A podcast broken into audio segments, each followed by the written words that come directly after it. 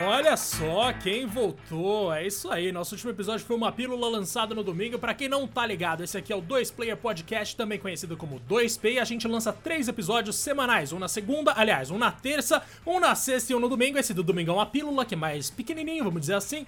E os de terça e sexta são muito mais longos e a gente adora gravar isso aqui. Meu nome é Diego Lima e junto comigo tá ele aqui, o Rodrigo Rossano. Tudo bom aí, ô meu querido? Como é que você tá? Grande Diego. E aí, galera? Sejam bem-vindos a mais um episódio episódio do seu podcast favorito, como o Diego já, já te adiantou. Uou! Já Opa! Aqui, esse... Faz parte da brincadeira, aqui não tem edição, não. Aqui é papo reto. Não sei nem porque eu tô falando isso, mas o que eu quero dizer é: siga a gente lá no Twitter, no arroba Player Podcast 1, porque algum safado já pegou esse nome, mas lá você fica sabendo dos novos episódios. E hoje, Diegão, hoje vai ser um papo diferentão aqui, interessante, porque a gente vai falar das publishers que a gente sempre amou, mas que estão aí deixando a desejar nos últimos anos.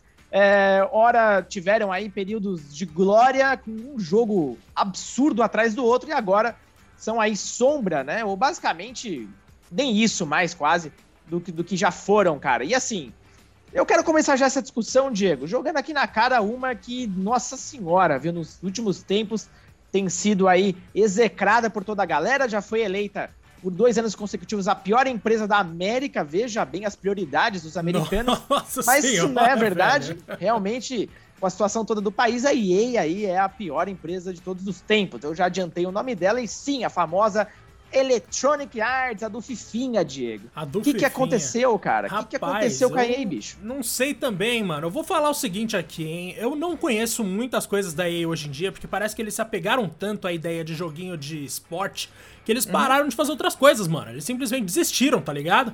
É, Mas tudo bem. Deles, né? Exato, o grande dinheiro deles tá ali. A gente sabe que o Madden NFL vende bastante nos Estados Unidos, a gente sabe que o FIFA vende bastante no Brasil. Aquele MLB deve vender em algum lugar, talvez nos Estados Unidos. Além disso tudo, a gente sabe que a EA tem duas grandes outras franquias, né? Que são Battlefield e The Sims. The Sims, que hoje em dia, se você quiser ter todas as expansões, você vai pagar no mínimo 3 mil reais. Ou seja, é um joguinho que sai um pouco caro ah, para quem quer se divertir para valer, né? E a gente tem também aquele outro Battlefield ali que, mano, o 5 já não foi tão bem quanto a gente gostaria. O não. One é o favorito de todo mundo, eu diria, né? Ou o 4, Rodrigo? Qual você prefere? Eu, eu, eu, eu, eu praticamente prefiro o One. Eu gosto de tema de guerra antiga e ninguém explorava a Primeira Guerra Mundial, né? Então eu achei ousado, inclusive. Mas é aí que tá, né, Diego? Acho que é uma coisa que você tá citando. Você tá citando grandes séries mas existe uma falta de, de equilíbrio na EA. Parece que quando ela tá indo bem, a gente tá empolgando, séries novas, a casa cai tudo de novo, cara. É um ciclo bizarríssimo. É um ciclo estranho, mas eu vou reconhecer uma coisa aqui que é importante. Hum. It Takes Two, o jogo mais recente do hum. Joseph Fares, que é distribuído pela uh -huh. EA, é excelente. É um dos melhores jogos cooperativos Concordo que eu joguei contigo. nos últimos anos. Um dos não. É o melhor jogo cooperativo que eu joguei nos últimos anos que envolve solução de enigma, plataforma, esse tipo de coisa. De verdade, fazia muito tempo que eu não parava para jogar aqui junto com outra pessoa, no caso meu irmão que jogou comigo antes do review que eu fiz pro GN. E, velho, eu me diverti demais. Esse jogo realmente é muito bom, Rodrigo. Você jogou alguma coisa de Joseph Fares, mano? Ou não? Porque tem vários. Cara, eu. É, tem o. Como é que chama o anterior mesmo, da prisão lá? A Way Out. A Way Out, é. Eu tô pra jogar os dois, inclusive. Eu comprei até um controle adicional do Play para justamente jogar com a namorada aqui na pandemia, ainda não tive oportunidade, mas Principalmente esse último me parece sensacional e assim, me traz uma certa luz pela EA, né, para publicar jogos mais criativos e tal, porque a gente tá vendo, são sucessos de crítica, não sei se ainda as vendas estão respondendo a isso, mas aí que tá, né, Diego? A EA é uma empresa uh, megalomaníaca, cara. Então qualquer jogo que não venda 5 milhões é um fracasso.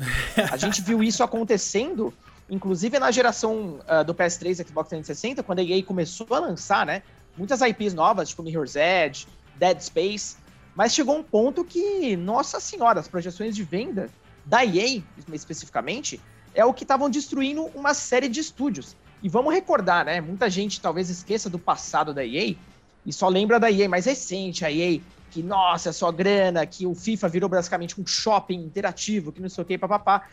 Cara, a EA já foi palco de início da série de For Speed, Road Rash, Uh, o FIFA na, na, na era, né, no comecinho lá atrás era um jogo inovador pra caramba. O, a série de esportes como um todo, né, da EA, foi muito marcante ali na época do Mega Drive. Star Wars então, assim, Battlefront, assim, aliás, muitos jogos Star Wars. Ah, não, ali eu acho que ainda não é, tinha. Ali esse já é mais atual. Uhum. É, essa, essa é a linha mais atual mesmo. É, eu tava pensando no Battlefront do PS2, mas ali não era EA. Então me perdoem, eu falei cagada, mas Black era da EA. E Black foi um jogo Black... fundamental para muita gente. Eu tô ligado que pedem continuação até hoje, né, mano? Mas não tenho certeza. Need for Speed Underground, enfim, existia ali uma.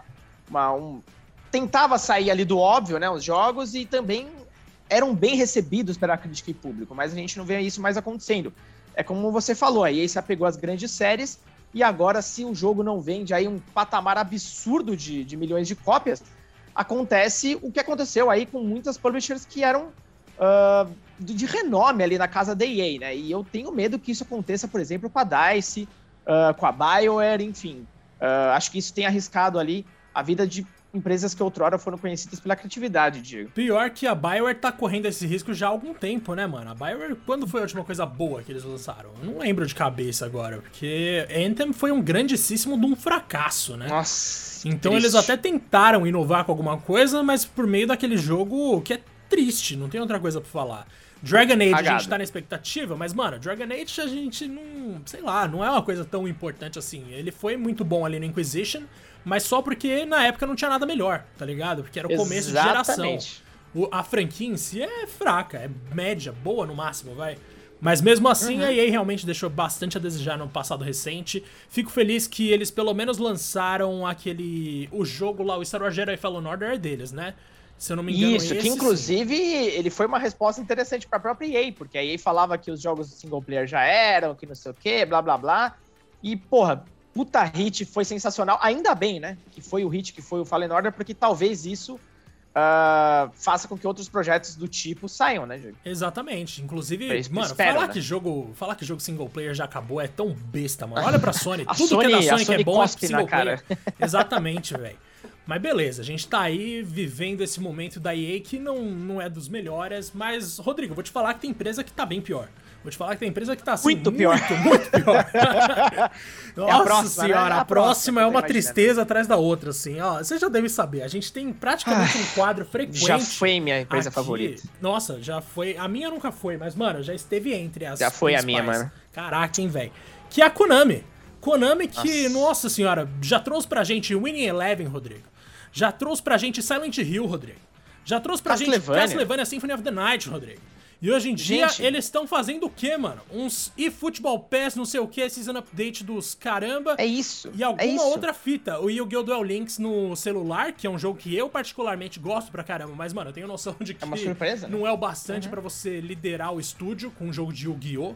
Então, mano, a Konami que tem grandíssimas franquias e só caga, velho. Metal Gear, por exemplo. Mano, o que, que tem ali que eles sabem fazer com Metal Gear? Metal Gear Survive. O que, que é Metal Gear Survive, Rodrigo? Não tem nada mais criminoso do que algo daquele nível, velho. Aquilo ali é insuportável, meu bom.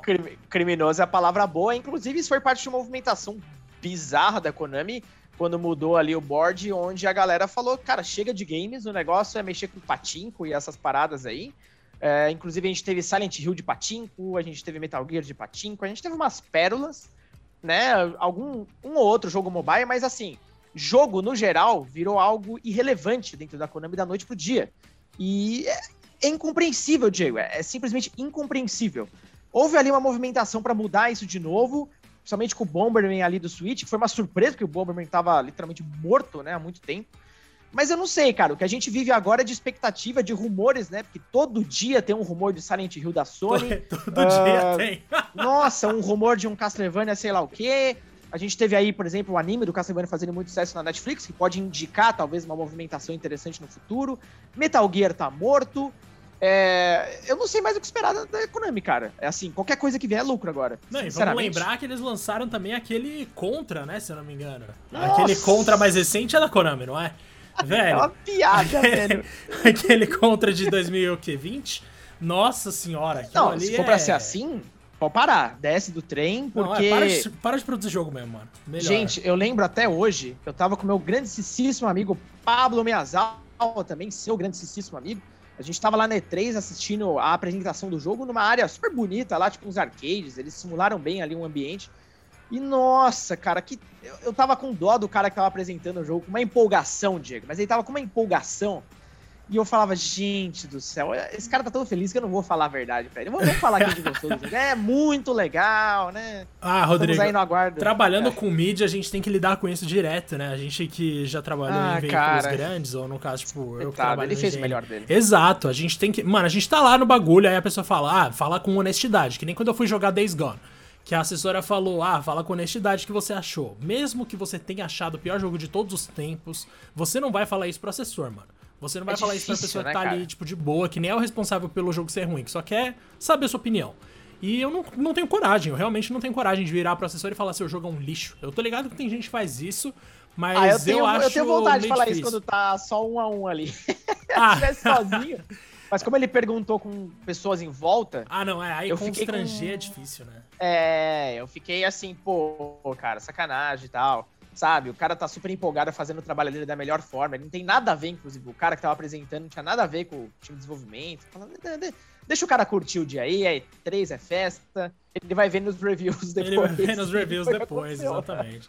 Mas, mano, uma Gente. coisa que eu posso garantir aqui, velho, é que, tipo, se tem uma parada que eu acho que a Konami fez certo, que eu não sei até que ponto eles estão envolvidos, na real, foi uhum. ceder os direitos para alguém fazer um desenho de Castlevania.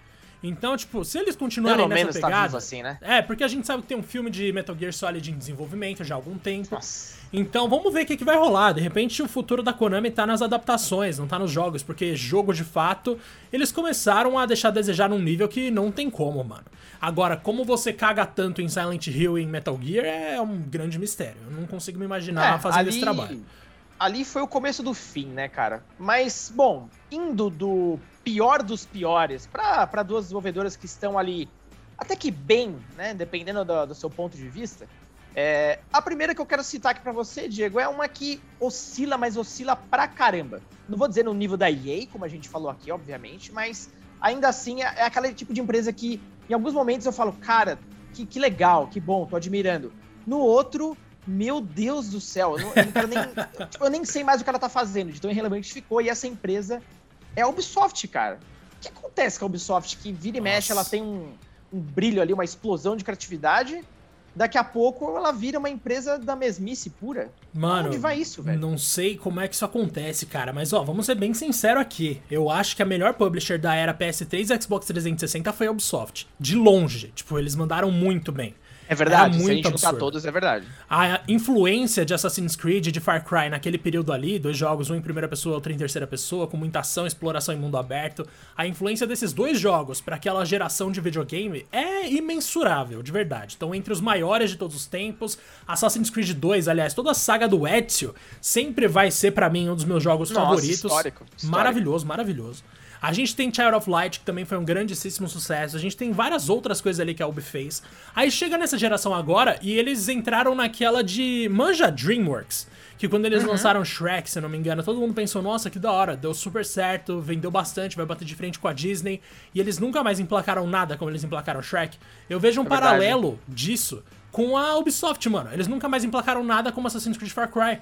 Claro que os jogos ainda continuam vendendo absurdos, né? Tipo, Muito as duas séries são extremamente populares, então faz sentido sim eles usarem elas para puxar capital, que foi inclusive a justificativa deles para a existência dessas séries de jogos anuais.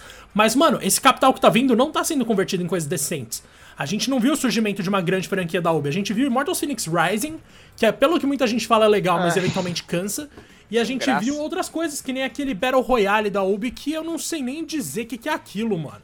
Ninguém tipo, joga, né, cara? De verdade, é muito estranho, mano. Muito eu não conheço estranho. ninguém que joga. Inclusive, assim, óbvio, né? Eu e Diego, nós não somos pessoas inocentes que olham só a beleza, a arte, que não sei o quê. É óbvio que a gente sabe que essas empresas querem grana. No fim das contas, se um projeto dá preju, ninguém vai investir nessa borrada. Isso vale para qualquer negócio. Mas o que a gente sente falta é uma variedade. É, nem todo título precisa ser grandioso. O famoso AAA, nossa, precisa virar um filme que não sei o que, é um mega projeto. Cara, a gente sente muita falta dos projetos menores. Cadê o Valiant Hearts? Cadê um Child of Light? Cadê um Prince of Persia menor? Que seja, sabe? A, a Ubi tinha ali uma. A, o próprio Rayman, né? Quando teve o, o Origins. Ele é espetacular, cara, sabe? Aquela engine, inclusive, ela, ela mostrava, tipo, dava um ar assim de criatividade mesmo, né? Era um desenho vivo, era lindo demais. Tanto que foi usado em três jogos completamente diferentes. E os jogos, até onde eu me lembro, não venderam mal, cara. Só que aí que tá, Diego. Eu acho que é esse lance do megalomaníaco, né? A própria Sony, inclusive, sai uma matéria da Bloomberg, né? Bem recente, uh, falando sobre vários projetos que a Sony cancelou. Toda aquela, uh, aquela estratégia de praticamente dizimar o estúdio do Japão. Porque a Sony basicamente só quer os jogos grandiosos cinemáticos. Porra, eu acho isso uma merda pro mercado, cara. Eu quero ver os jogos Sim. menores também. Acho que eles podem e devem ter espaço para abrir né, um leque de, de inovação, cara. Do contrário, a gente só vai ter jogo é, tipo Last of Us da vida. Tudo bem, Last of Us é um jogaço. Mas, pô, e a variedade? E o céu azul, como a gente brinca, né? E as mecânicas arcade e tal. Pô, isso vai morrer, cara. Mano, mas não é estranho, tipo, não, eu não consigo achar que isso é só uma questão de megalomania, tá ligado? Porque claro que toda empresa vai querer ganhar dinheiro e claro que jogos menores talvez não deem tanto dinheiro quanto uma empresa grande precisa. Mas será que é só isso mesmo? Será que é só uma questão de orçamento? Porque Caraca, velho, tô ligado que talvez esteja sendo muito idealista aqui, mas onde entra a paixão pelo bagulho, tá ligado? Onde é que ficou isso? Eles perdeu pelo caminho, eles não ligam mais para essa parte, eles acham que isso não tem importância. Porque, de fato, assim, a gente não vê. Eles, se eles seguirem por esse caminho de, ah, só vamos fazer grandes produções, eu, na real, acho que a, a tendência é que eles vão se ferrar, né? Não é que eles vão se dar bem.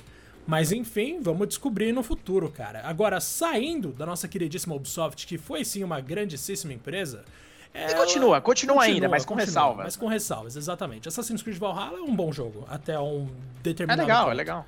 E aí a gente parte da Ubi pra Square Enix. A gente vai fechar aqui algumas das principais distribuidoras do mundo. Se você pensar em outra, você pode comentar. Mas a Square Enix vai ser o nosso último grande foco, digamos assim. Exato. Porque a Square, eles estão acertando em algumas coisas, tipo Final Fantasy VII Remake, estão. Mas, velho, ao mesmo tempo, quando eu penso em qualquer outra coisa que não seja Final Fantasy VII Remake, Rodrigo, ou Final Fantasy XIV, bom, que não seja Final Fantasy, eu não sei o que falar. Eu não sei realmente o que falar, assim, que eles estão fazendo direito, porque a gente viu uma trilogia de Tomb Raider excelente, da Crystal Dynamics, né? E, uhum. mano, ali, assim, a gente tem ótimos jogos nos dois primeiros, o terceiro, pelo que falam, deu uma caída, eu nunca cheguei a jogar, né? Então não consigo confirmar isso em primeira mão, não consigo dar minha opinião a respeito. Mas fora esses jogos de Tomb Raider e de Final Fantasy, eu não consigo lembrar de nada realmente interessante que rolou saindo da Square nos últimos anos, Rodrigo. Não sei se Cara, você tem algo. Eu, eu penso até um pouco diferente de você nesse caso, porque das, das quatro aqui, acho que a Square é de longe a que tá mais bem posicionada ah, sim, é, do concordo. ponto de vista de padrão de qualidade nos últimos títulos, porque, ó, Uh, recentemente aí, quando eu digo recentemente, a gente sempre tá falando o quê? De uns 4, 5, 6 anos aí, uh, pelo menos, né? Só da Square a gente teve o Octopath Traveler pro Switch, que agora sai nos outros consoles, que é um RPG sensacional, cara, que ele faz um mix ali de muita nostalgia, né, com visual pixelado, mas ao mesmo tempo ele tem uns elementos 3D, então é um tipo de visual que, diferentemente da maioria dos indies, é um, é um visual que não seria possível em consoles antigos, sabe? Ele mistura muito bem ali o moderno com o passado. Você tem o Trials of Mana, falando dos remakes, né?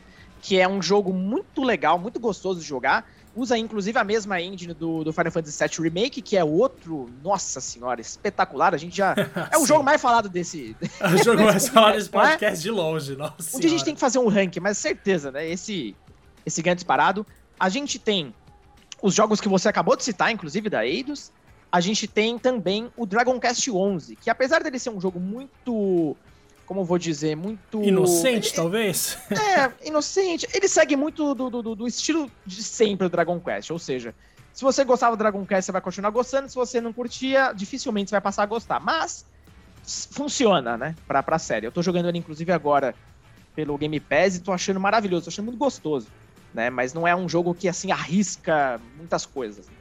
É, só que, então, assim, dá pra ver que eles têm ali um panteão interessante, mas eu sinto falta de mais uh, de, mais, um, de um ritmo melhor de lançamento, sabe, Diego? Se a gente olha pra Square do Play 1 e do Play 2, bicho, aquela empresa era uma máquina de soltar hit, cara. Mas assim, era o tempo inteiro.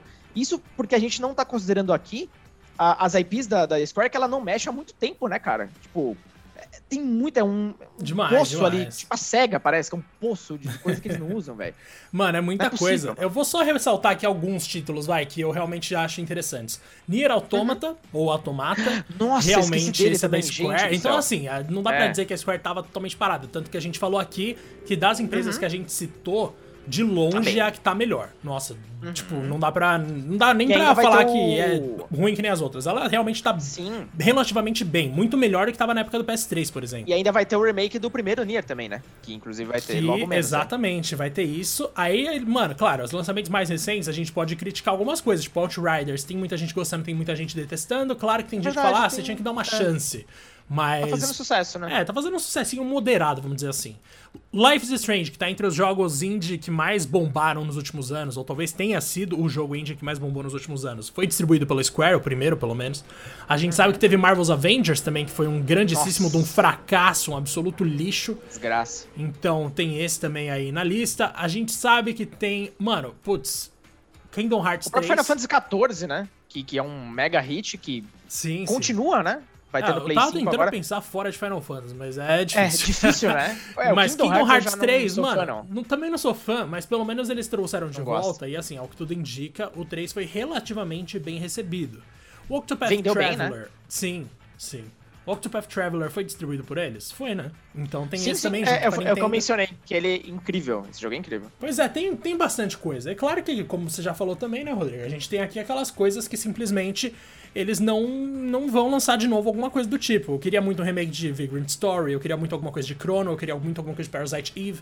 Eles têm muitas franquias para trabalhar, eles têm muitas coisas que eles já estão trabalhando. Nier, eles estão explorando muito bem desde que surgiu a série.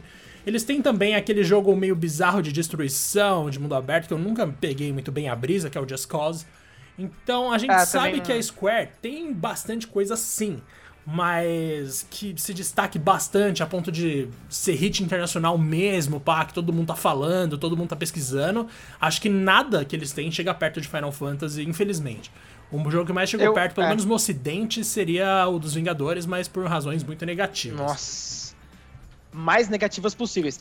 Bom, se a gente for olhar o futuro, o futuro da Square é de longe mais interessante, né, Carol? Se for pegar aqui, tô vendo até o canal do, do YouTube deles, que é uma, um indicador bom. Você tem o Forspoken, do PS5, que é aquele RPG estrelado pela Ella Balinska, né? Eu acho que eu falei o nome dela correto.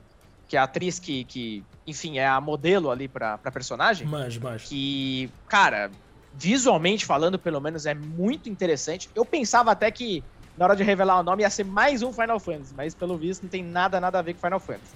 É realmente uma coisa própria e, pô, bonitaço, né? Feito pra nova geração. Você tem o que eu falei, que é o Nier Replicants, que eu não repeti o nome inteiro porque é um código absurdamente gigante, mas é um remake do primeiro Nier do Japão, né? Que não tinha vindo para cá, isso que é o mais interessante. A gente teve um outro Nier no Ocidente. Uh, você tem o Saga Frontier Remaster, que, bom, relançamento aí de jogos antigos e tal, mas acho que é uma tentativa de é, reviver a série, né? E quem sabe a gente ganhar um título novo. Você tem, meu Deus do céu, eu nem acredito que eu tô falando nisso, mas a sequência que se chama Neo The Words Ends With You, The Word Ends With You, desculpa, não tem um S no Words. Verdade, é, verdade. Que, nossa, eu tô muito ansioso, cara. The Word Ends With You é um dos melhores RPGs que eu joguei na minha vida. E o Final Fantasy XVI, né, Diego? E o Final Fantasy XVI, nossa, que nossa é mais senhora. um dos jogos mais citados aqui do nosso podcast, com certeza, porque ele cara, tem até um episódio jogo, né? dedicado só para ele, é bastante jogo mesmo, Rodrigo. Então Square, a gente na real pode usar tá como bem. ponte das empresas é. que estavam mal para as empresas que estão bem, como por exemplo a Capcom, que está passando por um momento muito feliz na vida deles. A gente teve na geração anterior o Resident Evil 2 Remake, que foi muito bem. A gente teve Monster Hunter World, que foi o jogo mais vendido da história da empresa. Então a Capcom se recuperou de uma maneira assim muito interessante. E eu tô muito feliz de estar acompanhando esse, esse revival aí de tantas coisas legais e da força da Capcom, né? Apesar do uhum. Resident Evil 3 Remake ter me decepcionado um pouco, tenho que falar para vocês que a Capcom no geral tá excelente. Resident Evil 7 foi um grandíssimo de um sucesso. Monster Hunter Rise tá estourando também, muita gente tá gostando. A gente tem o Resident Evil 8 a caminho, né, o Village, que promete ser sensacional também. Então, uhum. se eu tiver que destacar uma empresa positivamente aqui, Rodrigo, pra gente encerrar o episódio, eu vou usar a Capcom. Hum, é uma boa, ela deu uma volta por cima bem respeitável, né, cara? Se for para pensar o que a Capcom virou ali entre o PS3 e o PS4, realmente. De fato, de fato. Dá pra. Nossa, dá pra você aplaudir muita coisa que eles fizeram ali no caminho. E você, mano? Agora que a gente já falou aqui das empresas principais, ah. falando da Capcom, você vai de. Ah. Eu tenho uma curiosidade para soltar aqui, mas isso não quer dizer que seja isso de fato. Olha só que interessante, todo ano o Metacritic, que é aquele site que compila né, os reviews das maiores publicações do mundo, Então é basicamente ali a fonte principal para você entender o termômetro, né, de um sucesso, pelo menos de crítica de um jogo. Ele elege, né, com base nas médias de todos os lançamentos do ano, qual é a publisher que melhor saiu. E a SEGA, meu amigo, olha, a SEGA voltou. Olha, a SEGA voltou. A SEGA voltou. foi eleita a melhor publisher de 2020. É óbvio que, assim, é, são muitos títulos ali, por exemplo, relançamentos de Yakuza, o novo Yakuza também. Você tem o Persona Royal, que não é exatamente um jogo novo, novo, né? Uh, você tem as séries Total War ali de PC e tudo mais. Então, assim, a variedade não é tão grande, mas o que tem tá sendo muito bem avaliado. A SEGA tá com uma qualidade muito boa. São poucas as séries, né? Ela enxugou pra caramba ali o, o cardápio, vamos dizer assim. E uma coisa, uma curiosidade, né, Diego? Foi um ano que não teve jogo do Sonic. Então, se tivesse, acho que rolado um jogo do Sonic 3D, com certeza essa média teria caído. Teria caído, despencado. Infelizmente, teria despencado na hora. Nossa, que tristeza, né, mano? Putz. Pois é. Triste, triste. Mas, bom, fica aí a curiosidade. É, para quem achava que a SEGA estava na pior, meu amigo. Olha aí. Muito pelo contrário, exatamente. Rodrigo, a gente conseguiu é fechar isso. em 25 minutos, menino. Que Olha coisa que linda, milagre. mano. Que Quero timing. agradecer aí pela sua companhia, pela comunidade que ouviu. Não esquece de seguir aqui o nosso queridíssimo podcast em todos os agregadores que você usa, pra gente saber quem tá ouvindo aqui. Converse com a gente no Twitter e até mais, viu? Grande abraço. Valeu, Diagaço. Grande abraço. Grande abraço, galera. Até o próximo episódio.